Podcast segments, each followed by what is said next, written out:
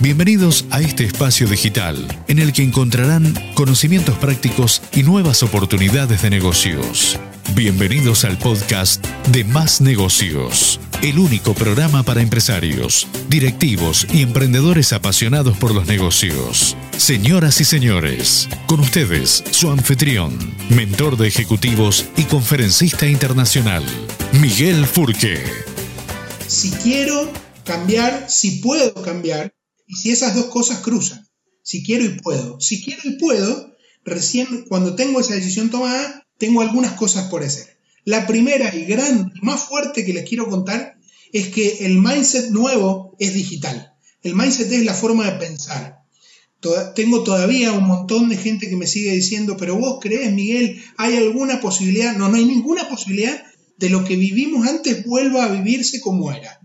A partir de ahora, todos los que tenían dudas de que la impronta de la digitalización nos iba a tocar, ahora se la tienen que sacar. Sí o sí, el nuevo pensamiento es digital.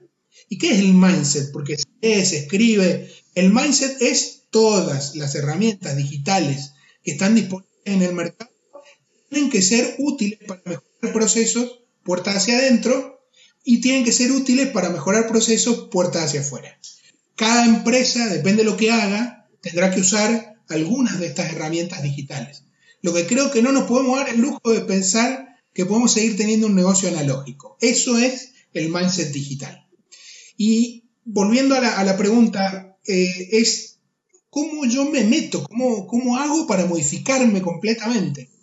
Y lo, lo divido en dos partes. Una, si lo vas a hacer a reinventarte adentro de la industria, o si lo vas a hacer de la industria en la que estás, o si lo vas a hacer en una industria en la que no estás y que querés entrar. Son dos escenarios muy distintos. En la industria en la que uno está, uno la conoce, tiene información, tiene experiencia, probablemente tenga un negocio montado sobre las variables de esa industria. Y cuando uno quiere entrar en una industria que no conoce, ahí hay que conocer la industria para evitar el riesgo alto que tiene el desconocimiento de una estructura de mercado. Eh, lo cual no quiere decir que no se pueda pero también se los advierto, cuidado que los tiempos no son iguales. Si ustedes llegan a esta circunstancia con una situación de caja desesperante, o sea, se gastaron todo lo que tenían y lo único que hay para raspar es lo que queda del café de borra, no inicien una redimensión en una industria nueva. Háganlo en la que están. Y en la que están, encontrar nicho de mercado. ¿Por dónde empiezo? Nichos. Nichos y nichos. Si ustedes antes vendían ropa y se la vendían a una mujer, por ejemplo, de entre 12 años y 40, el nicho es entre 22 y 25 que tienen tal comportamiento de mercado. Por ejemplo, son mujeres que viven solas, que disfrutan de la vida sana y que trabajan muchas horas. Y, y, enfocarse fuerte ahí y hacerlo un negocio digital. Si usted tiene un restaurante o tienen este, un negocio de gastronomía. La gastronomía, como bien dijo Emilio, es la que tiene muchas posibilidades de reinventarse, pero uno tiene que empezar dentro de la misma industria pensando que su, restaurante es digital, directamente. No que su restaurante es físico y que además distribuyo, no, directamente. Entonces, pueden seguir teniendo su local analógico, pero en, pero en paralelo monten su local digital. Y si lo quieren tener en analógico, vayan a un nicho. Vayan a un nicho significa ser, por ejemplo, el primer restaurante de Mendoza que permite que la gente vaya con su mascota. Y que vaya con su mascota y vaya a todo el restaurante con la mascota. No que, ah, sí, me encanta la mascota como dueño, pero siempre y cuando me la tenga en este corralito de 2x2. Entonces, eso no, no. Si van a ir a un nicho, al nicho a full, les estoy dando ideas simples. De hecho, el restaurante con, con, este, con el acceso de animales eh, existe eh, en el mundo, se llama Bark, está, en, está en, Europa y es tremenda la cantidad de afluencia de público que tiene. Pero tiene que ver con nichos, nichos que uno explota dentro de una misma industria. Si va a ir fuera de la industria de la que está, puede utilizar el mismo criterio de ir a un nicho o de probar en un, un, eh, un escenario más grande. Entonces, pero les insisto, siempre con el mindset digital. Estamos preocupados por el coronavirus pero no estamos preocupados los que estamos en el mundo de los negocios porque desde hace más de un par de años la, gran biblioteca que es Internet nos viene diciendo, cuidado, que la generación Y, la de los millennials, en este año puntualmente empieza a ser el 65% de la gente económicamente activa. Y la generación de los millennials tiene un paradigma de funcionamiento completamente distinto a los anteriores, muy, muy diferente. Entonces, para mí, el gran cambio de paradigma en el mercado es que la generación que hoy consume y que le va a comprar a cualquier empresa no es la misma que le compraba antes. Y eso cada vez va a ser más grande.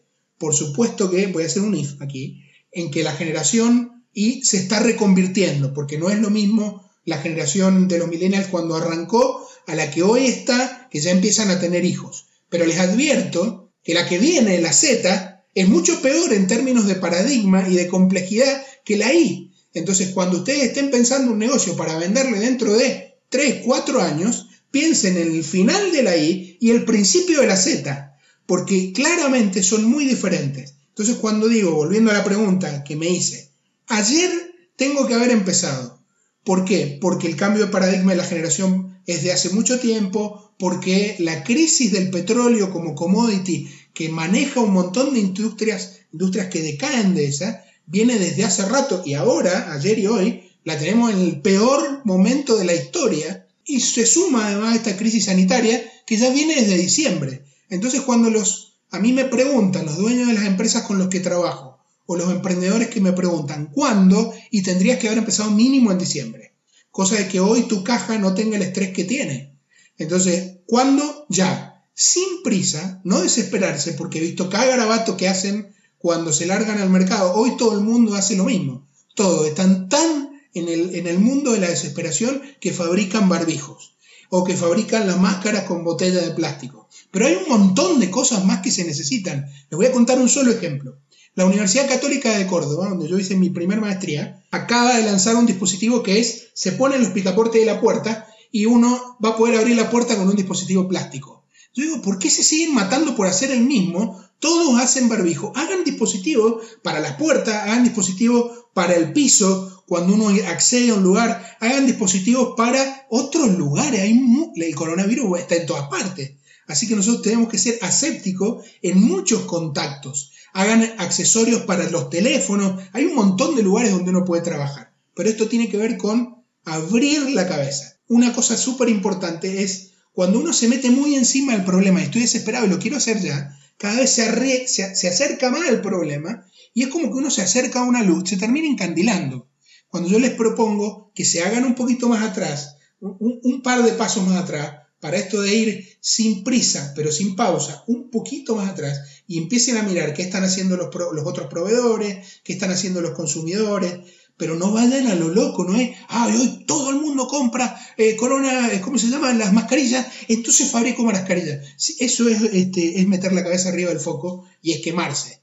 ¿Por qué? Porque van a entrar en una vorágine que es una guerra de precio monstruosa, una guerra de mala calidad, y en definitiva van a invertir los recursos que tienen, que es, le voy a dar el orden, plata, en este momento porque la mayoría no tiene, y tiempo. Si me lo preguntaran fuera de este contexto, les diría el tiempo y la plata. Entonces, mi propuesta es, traten de no entrar a cualquier cosa que aparece de golpe, porque realmente la solución no está ahí.